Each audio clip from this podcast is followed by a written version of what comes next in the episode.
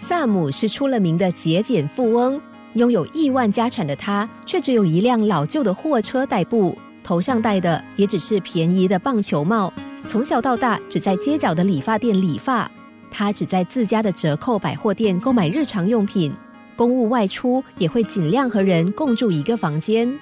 人们无法理解为什么他这么节俭，但是他却说：“这有什么好奇怪的？我从小到大都这样啊。”原来，萨姆出生在美国中部小镇的一户普通农家。由于他的成长时期正巧遇上经济萧条期，因而让他培养出努力工作和节俭的生活态度。沃尔玛公司里的一位经理这么说：“我们就是这样长大的。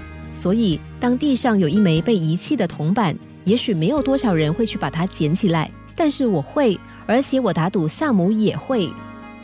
正因为从小就体会到每一分钱的价值，所以这位经理与沃尔玛都知道，每一分钱都是辛苦赚来的，也因此始终保持简朴的生活。主张生活简单的萨姆也说。”虽然我不希望我的孩子们将来必须刻苦到打工赚取学费，但是如果他们有任何奢侈的生活心态，那么就算我死了，也要从地下爬出来教训他们。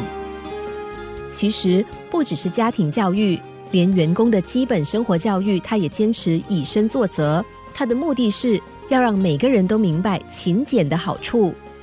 曾经有人问他搭机的感觉，他说：“我只搭过一次头等舱。”那次是因为时间太赶，又只剩下头等舱的位子，秘书不得已只好帮我买了。选择旅馆的时候，他的标准也和员工们一样，甚至他还会和员工们同房。当他连续两年名列全美首富的时候，他对记者讲的第一句话就是：“这玩笑实在开得太大了，我怎么会是最有钱的人呢？”很多人也许会认为他是一个守财奴，或者同样辛苦赚取一分一毫的你，其实非常理解他的金钱态度呢。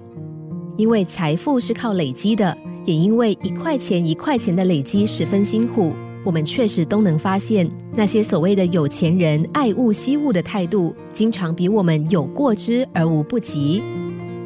我们不是无法累积财富，而是因为我们太放纵自己。经常轻易的让难得的财富一点一点的流逝而不自知。